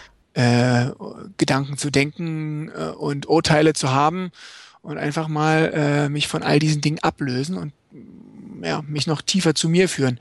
Klingt wirklich alles Banane und vielleicht auch so ein bisschen. Überhaupt nicht, überhaupt nicht. Großer Applaus, weil mein Auftrag bei PSAFE ist, Leute dazu zu äh, motivieren und inspirieren, einfach mal diese Erfahrung, die du jetzt gerade gesprochen hast, selber zu erfahren und zu meditieren. Und deswegen ist es total geil, was du gerade sagst. Das ist, äh, ist der Hammer. Diese, diese, was gerade aus dir alles raussprudelt, ähm, ist ja das, was man sozusagen durch äh, kurze Zeiten der Meditation auch schon äh, erfahren kann. Ne? Mhm. Das ist richtig cool. Und ähm, also nochmal Wahnsinn, was du gesagt hast. Alles kann ich auch alles unterschreiben, habe ich in, in, mehr oder weniger in den Formen auch schon ähm, für mich äh, erlebt und erfahren und will ich auch noch mehr erfahren. Und ähm, was mich jetzt mal nochmal interessiert ist, du bist jetzt ja schon an einem Level, wo du schon gesagt hast, du bist seit zwei, drei Jahren da schon am Meditieren, das ist ja schon sehr lang und hast auch eine äh, regelmäßige äh, Praxis entwickelt. Ähm, und jetzt bist du auch wie ich an so einem Punkt, weil ich habe das auch neulich erst ähm, für mich auch entschieden, so ein Vipassana zu machen, was dann halt äh, sozusagen nochmal so ein anderes Level, eine andere Tiefe ist. Ähm, diese zehn Tage am Stück, das ist, glaube ich, für Leute, die mit Meditation noch nichts zu tun hatten, äh, erstmal was, was noch völlig abstrakt ist und äh, mhm. ja, ein bisschen äh, ja, Voodoo-Esoterik, äh, keine Ahnung, in welche Ecke man das dann schiebt. Aber was erhoffst du dich von so einer Vipassana? Jetzt würde mich auch mal interessieren, einfach so aus, aus meiner Perspektive. Also ich habe mich entschieden, Meditation nicht nur aus so ein bisschen so ein bisschen Häppchen zu probieren, sondern mhm. wirklich, ich habe gemerkt, das bringt mir unheimlich viel. Deshalb versuche ich einfach so viel wie möglich davon an Erfahrung zu sammeln. Mhm. Vipassana ist ja eine recht verbreitete äh, Meditationstechnik. Mhm. Und ich habe neulich festgestellt, wie viele verschiedene Techniken es gibt, die mich alle interessieren, weil ja. jeder, glaube ich, seine eigene braucht. Mhm. Und von Vipassana, was erhoffe ich mir? Äh, Vipassana, also zehn Tage, wenn man so will, Schweigekloster. Mhm. Das ist schon ähm, hart, ne? Schon eine harte Nummer. Ich glaube schon, ja. Das wird auf jeden Fall seine Härten haben. Ich habe mit vielen Menschen gesprochen, die das gemacht haben. Mhm. Ähm, was mich bestärkt hat, das zu tun, weil die Geschichten könnten nicht unterschiedlicher sein. Deshalb wird meine auch irgendwie anders sein als all die von denen, die, mit denen ich gesprochen habe. Mhm. Ich äh, habe erstmal Bock auf diese Insel, auf diese zehn Tage Zeit mit mir. Ja. Und ich bin eigentlich total offen zu erfahren, was mir da begegnen wird. Ich glaube, dass man äh, also wenn ich eine halbe Stunde oder eine Stunde meditiere, so wie heute, mhm. dann, dann denke ich hinterher, oh, was für eine, was für eine tolle Zeit hatte ich jetzt eigentlich gerade hier ja. mit mir. Und wenn ich mir jetzt vorstelle, dass einfach zehn Tage am Stück zu haben, dann werden körperliche Schmerzen einsetzen, bestimmt. Aber dann denke ich gerade einfach nur, boah, was für eine, das ist ja ein Geschenk im Übermaß. Absolut, wir bei ja. den ja, Leidenschaften ja, vielleicht, ja. ähm, ich erhoffe mir eigentlich ähm, einfach nur eine tiefe, tiefe Erfahrung. Ich erhoffe mir herauszufinden, wie es wirklich ist, wenn man Körper und Geist mhm. und Emotion also, also oder Seele mal wirklich separat voneinander hält, wenn man mhm. die wirklich mal abtrennt voneinander, mhm. wenn man die Welt mal vergessen macht und mhm. so eine ganz starke Konzentration auf dich, auf dein Jetzt und Hier lenkt und das Bewusstsein ausschaltet. Mhm. Also Bewusstsein finde ich eine geile Sache, mhm. auch Selbstbewusstsein finde ich eine geile Sache und da sind ganz feine Nuancen dazwischen. Äh, Bewusstsein ist aber etwas, was uns permanent steuert und alles verarbeitet und ähm, es ist, glaube ich, auch ganz gut, mal dieses Bewusstsein, das denkende Bewusstsein einfach mal abzuschalten ja. und einfach mal hinzugucken. Ja. Und zehn Tage hingucken, boah, stelle ich mir wahnsinnig spannend vor. Ich bin einfach total interessiert daran zu entdecken, mhm. was es an mir zu entdecken gibt. Mhm. Ich glaube hier diese Freudsche äh, äh, Eisbergmodell. Mhm. Die Spitze des Eisberges unser Bewusstsein mhm. und darunter dieser Riesenklotz von Unterbewusstsein mhm ich kram da wahnsinnig gern drin und ich hoffe, ich krieg da einfach einen kleinen, eine kleine Treppe gebaut runter in den Keller. Ja. Äh, um mein Unterbewusstsein äh, kennenzulernen, anzuzapfen. Meine, das ja. ist ja auch eine spannende Welt, ja. Ja, also dieses Modell sagt ja irgendwie zwei Drittel sind Unterbewusstsein oder noch mehr sogar. Ach, viel mehr, viel mehr, viel mehr. Ja, oder mhm. wahnsinnig viel mehr. Äh, also da unten steckt viel. Ich konnte schon mal mein Unterbewusstsein dann mit, mit einigen tollen Leuten anzapfen. Ja was man da entdeckt, das ist wirklich Wahnsinn. Ähm, also Unterbewusstsein, was da drin steckt. Da liegt ja alles, da liegen unsere Motive, unsere Kraftquellen, unsere Ressourcen, unsere Antworten, uns, äh, ja, also das ist ja, mhm. unser Bewusstsein ist ja extrem beschränkt gegenüber dem Unterbewusstsein, wenn man so sogar, wenn man das so möchte, ne? Das ist ja. Das ist sehr ja, stark, sehr stark, ja. ja. Das die, wenn die, wenn der, wenn, wenn, wenn das Unterbewusstsein irgendwie eine, ein Swimmingpool, Swimmingpool ist, dann ist das Bewusstsein ein Regentropfen. Mhm. Und wir werden davon ja krass gesteuert, vom Unter Unterbewusstsein. Das sagt uns ja, mhm. wie wir handeln. Mhm. Äh, äh ich habe jetzt gerade ein Buch gelesen über, von so einem Neurowissenschaftler, der mhm. das mal auf so eine pragmatische Ebene bringt, der in seinem Buch deutlich macht, wie stark wir eigentlich in unserem Leben von allen möglichen Dingen geprägt werden und wie krass das im Unterbewusstsein landet und wie stark daraus Reflexe und Routinen werden, die mhm. eben verhindern, dass wir zu den Menschen werden, die wir eigentlich werden möchten, wenn wir uns mal fragen würden, wer wir sein wollen ja, äh, oder wer wir sein könnten. Ja, ja. Äh, unsere Potenziale werden zugestellt, mhm. weil unser Unterbewusstsein uns äh, einfach nur mit einer Programmierung versieht. Und mhm. ich glaube, wenn man da unten mal kommuniziert, wenn man da rangeht an dieses Unterbewusstsein und andere Kulturen können das besser als wir hier. Die westliche Kultur ist halt eine bewusste Kultur. Äh, da gibt es wirklich immer klare Verbindungen zwischen allem. Und in anderen Kulturen lernen wir, dass es dass die Verbindungen teilweise ein bisschen länger und größer und komplexer sind Absolut. und sich die Zeit zu nehmen, diese Komplexität zu verstehen. Ja. Heißt sich selbst zu verstehen und heißt auch mm, auch andere zu verstehen. Ganz genau, heißt ja. andere zu, ja, ja, das kommt noch, ja. noch mal eine ganz andere krasse ja. Dimension. Und da müssen wir hinkommen, finde ich. Also das ist auch so ein, ein Auftrag, finde ich, auch für jeden selbst, kann ich nicht oft genug sagen, das muss ein Auftrag sein, dass wir auch in diese Bewusstseinsebene kommen mehr, dass wir mehr verstehen, was, was wir brauchen, was wir wollen. Ähm, finde ich ganz wichtig, auch für die gesamtgesellschaftliche Entwicklung und allen. Also ich finde das ein Bildungsauftrag, also ganz klare Sache. Ähm, und das nochmal unterstützend zu dem Buch, was du gelesen hast, ähm, will ich nochmal kurz auch, äh, du weißt das sicherlich, aber nochmal trotzdem kann man nicht oft genug sagen, dass Bewusstsein, das kann halt von unserer gesamten Realität, die wir um uns herum haben, unser ganzes Leben lang immer ähm, ungefähr 50 Bits wahrnehmen, also Informationseinheiten über unsere gesamten fünf Sinne, also riechen, fühlen, ne, die ganze mhm. Ecke. Und unser, unser Unterbewusstsein, das, das nimmt halt, das nimmt 11 Millionen Bits wahr und auf.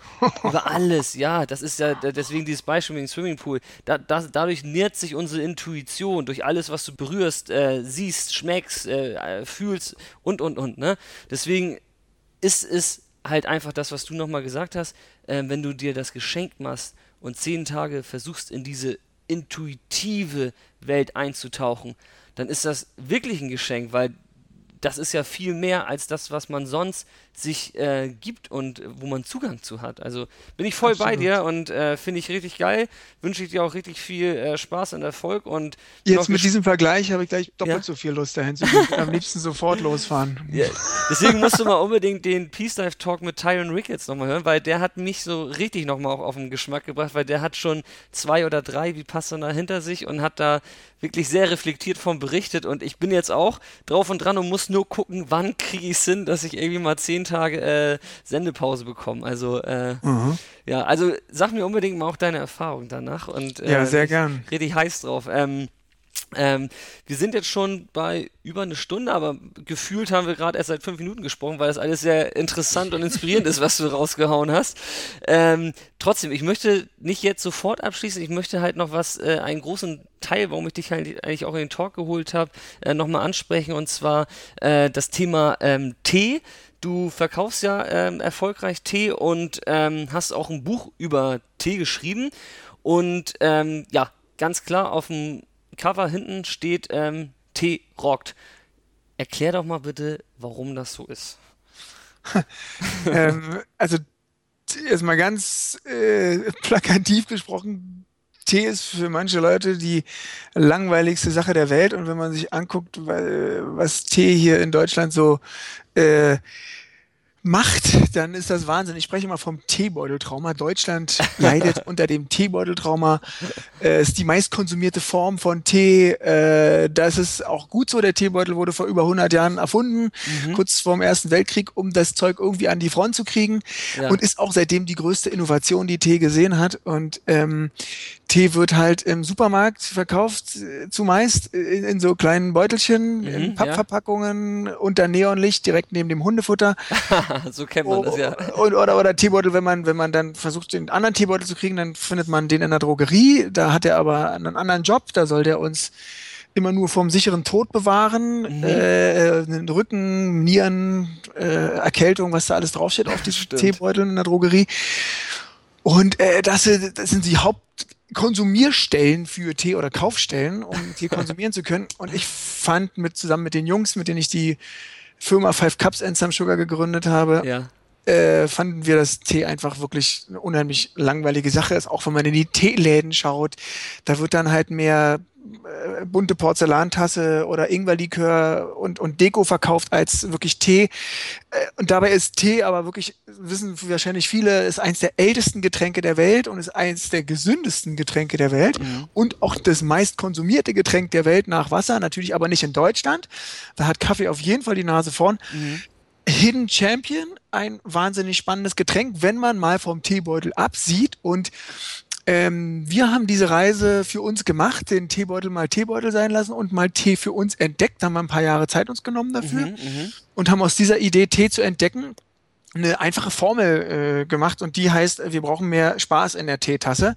Okay, und äh, cool. haben uns mit den Tees beschäftigt, die wirklich äh, äh, sichtbar sind, äh, lose Teeblätter und so haben wir einen Shop kreiert, der ja mit, äh, wo man sich seinen eigenen Tee zusammenstellen kann, wo man aber wirklich eine hochwertigste Qualität genießen kann, mhm. in der letztlich eine Auseinandersetzung mit Tee stattfindet, aber nicht so lehrermäßig von wegen, ja, das musst du über Tee alles wissen, mhm. sondern wo der Spaß im Vordergrund steht, weil meine Überzeugung ist, dass Lernen und Spaß, an meinem eigenen Beispiel erzählt, mhm. äh, eben krass zusammenhören. Und äh, deshalb ist unsere Company, wenn man so will, eine Spaß-Company, deshalb auch der Spruch.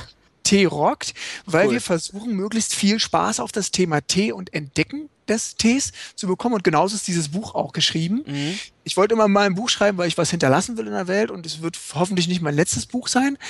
Es geht darum, eine die spaßvolle Komponente in eins der tollsten Lebensmittel der Welt hineinzubringen. Und das Geschenk, was wir an uns selbst machen, indem wir diese Firma gründen und dieses Thema uns suchen, ist, dass wir eben selbst wahnsinnig viel über Tee lernen dürfen. Ja. Und dieses Lernen an andere weiterzugeben, ist ein ganz toller Prozess. Mhm. Und deshalb konnten wir ein Buch schreiben. Und deshalb gibt's unsere Firma und ja. deshalb entwickeln wir ständig äh, nicht nur neue Teesorten, sondern einfach neue Zubereitungsmethoden. Jetzt, äh, jetzt Sommer, wie macht man seinen Eistee selbst mhm. äh, innerhalb von fünf Minuten? So ganz einfache, coole Sachen, mit denen mhm. man Tee in sein Leben zurückholen mhm. kann. Mhm. Alles jenseits von heißes Wasser. Ich schwenke jetzt den Beutel hier eine Minute von ja. links nach rechts und dann trinke ich das einfach und mache mir keine Gedanken darüber. Ja. Nee, es geht um ein bewusstes Ernähren und ein bewusstes mhm. Leben und auch um ein bewusstes Genießen. Ja um Spaß haben und um Geschmack und das sind so ganz tolle Tugenden, die in unserem Leben schwer zu schwer reinzubekommen sind und mit Tee kann man so ein kleines Symbol dafür setzen. Mega. Mhm. Und deshalb, ja, deshalb gibt es Tee äh, mhm. und viel Tee und tollen Tee und ich kann über Tee als solches inzwischen auch echt viel erzählen. Aber da ja, ich merke das schon. das ist echt cool. Also ich, ich bin Fan von äh, äh Five Cups, finde ich, also die Idee, um jetzt, wie du es gerade nochmal transportiert hast, finde ich klasse so. Ähm, ähm, bringt Spaß, schon beim Zuhören. Ähm, und das Thema Tee ähm, ist ja auch etwas, was auch dem auch oft etwas ähm, Meditatives und Beruhigendes zugesprochen wird. Also ich habe das auch erst so ein bisschen für mich entdeckt äh, in, in Asien, auch dann über meine Frau und da wird auch in der Region ganz viel grüner Tee getrunken und mhm. ähm, auch nicht im Beutel übrigens, äh, was für mich erstmal, äh, hä, wieso haben die keinen Beutel? Äh, siehst mal, wie, wie verzogen man da ist. Äh, ähm, und ich glaube, das kommt ja auch so ein bisschen aus, aus der japanischen Ecke, dass, äh, dass der stark auch in der Kultur, glaube ich, verankert ist. Ähm, nochmal ganz kurz auf den Punkt irgendwie. Ähm, welcher Tee ist gesund? Warum wird Tee etwas Meditatives und Beruhigendes zugesprochen? Und ähm, warum sollten wir das ja dann in dem Sinne auch mehr in unsere in unser Leben integrieren? Also äh, Tee ist äh, auch hier gilt wieder von allem viel ist immer doof. Es gibt äh, mhm. äh, viele Tees, die Koffein enthalten die kann man trinken, Koffein oder man nennt es auch Tee. Im, im mhm. Tee ist nicht so, wirkt nicht so aggressiv auf unseren Körper, wie es beim Kaffee ist. Mhm. Wirkt immer ein bisschen milder. Könnt ihr mhm. jetzt erklären, woran es liegt, aber äh, wenn man viel Koffein trinkt, wird man immer auch schlechte Eigenschaften miternten, ganz klar. Exakt, ja. Jeder Tee hat seine spezifische Wirkung. Die einen mhm. sind äh, schwarze Tees, grüne Tees, mhm. die sind zum Beispiel häufig ein bisschen aufputschender, weil eben Koffein enthalten ist. Mhm. Und dann gibt's halt die ganze Rubrik von Kräutertees und Früchtetees, während Kräutertees durchaus eine unheimlich große, vielfältige Wirkung auf uns haben können. Mhm. Beruhigend, mhm. stärkend, äh, also geistig beruhigend bis mhm. hin zu äh, herunterkommend. Haben Tees natürlich auch unheimlich viele Inhaltsstoffe von Mineralstoffen über Vitamine bis hin zu den hochgelobten Antioxidantien, mhm, die uns mhm. als gestresste Menschen einfach dabei helfen, diesen oxidativen Stress, der entsteht, abzubauen mhm. äh, und uns auch von innen hilft, so ein bisschen Zellalterungsschutz und damit auch Körperalterungsschutz mhm. zu betreiben. Er hat Tee eben aber auch, wenn er richtig mm, aufgegossen wird, durchaus auch einfach nur schon durch das Tun, durch das kurze Zelebrieren des sich äh, Tee zubereitens, einfach auch schon eine ganz klare Wirkung, du tust in diesem Moment etwas für dich. Äh, wenn du dir mhm. nur Zeit nimmst, einen losen Tee in eine Kanne mit Sieb zu geben und die Ziehzeit dort einfach abzuwarten ja. und nicht nebenbei noch die E-Mails zu checken, allein das schon hat eine gesundheitliche Wirkung auf dich, ja. ähm, dass man sich für diese kurzen Momente der Zubereitung Zeit nimmt. Und das ist auch das Geheimnis der, der Zubereitungszeremonien in den asiatischen Ländern wie China oder Japan, wo das mhm. ein großes Thema ist. Ja. Da geht es gar nicht darum, dass die jetzt den besseren Tee machen. Mhm. Natürlich wissen die, die um die perfekten Ziehzeiten für die jeweiligen Teesorten, mhm. aber da geht es um ein bewusstes Tun. Mhm. Und das hat durchaus eine extrem gesundheitlich positive Wirkung auf mhm. dich. Und genau diese Wirkung, allein diese schon abzuholen, mhm. die lohnt sich. Mhm. Ähm, aber auch einfach was Gutes für sich zu tun, einfach sich geschmacklich was zu tun, hat eine tolle Wirkung. Also die Bandbreite von Tee und Wirksamkeiten und gesundheitlichen Aspekten ist unheimlich hoch. Wer anfangen will, äh, sollte mal mit den mit grünem Tee anfangen ja. oder mal mit den Kräutertees anfangen. Die haben tatsächlich tolle, tolle gesundheitliche Wirkung. Bei Früchtetees kann man es jetzt nicht unbedingt so sagen. Mhm. Ähm, und ich würde grünen Tee dem schwarzen Tee vorziehen, mhm. weil der tatsächlich insgesamt ein bisschen positiver noch wirkt als mhm. der schwarze Tee. Am Ende mhm. gilt aber, das, was dir schmeckt, tut dir gut. Mhm. Äh, man braucht nicht unbedingt Aromen in seinem Tee. Mhm. Und äh, man braucht auch nicht unbedingt Zucker in seinem Tee. Äh, der pure Genuss, der kann schon eine ganze Menge. Ja. Ähm, aber tu am Ende, was dir schmeckt, weil das wird dir gut tun guter Ratschlag. Ähm, ich habe jetzt Bock auf Tee bekommen. Ich werde mir gleich einen kochen und ich werde mir auf jeden Fall mal meinen eigenen äh, äh, Peace Life Tee äh, bei euch zusammenmixen, glaube ich, äh, wenn ich ein bisschen weiter eingestiegen bin in die Thematik. Aber ähm, finde ich auch äh, richtig spannendes Thema und deswegen ähm, freut mich total, dass ihr da so einen Auftrag irgendwie vor euch äh, herschiebt und als Mission. Äh, to tolle Sache. Ähm, ja, Patrick, ähm, ich habe noch eine einzige Frage im Gepäck, bevor wir hier äh, das äh, Ende finden. Und zwar einmal noch ähm, die allseits bekannte Peace-Frage: Was würdest du aus heutiger Sicht deinem 18-jährigen Ich mit auf die Reise ins Leben geben? Puh, spannende Frage. Ich glaube, ich würde am liebsten nichts verändern und keine Einflüsse äh, tatsächlich umstellen wollen, weil das Leben sollte genauso laufen, wie es gelaufen ist. Mhm. Und ich habe echt viel geschenkt bekommen.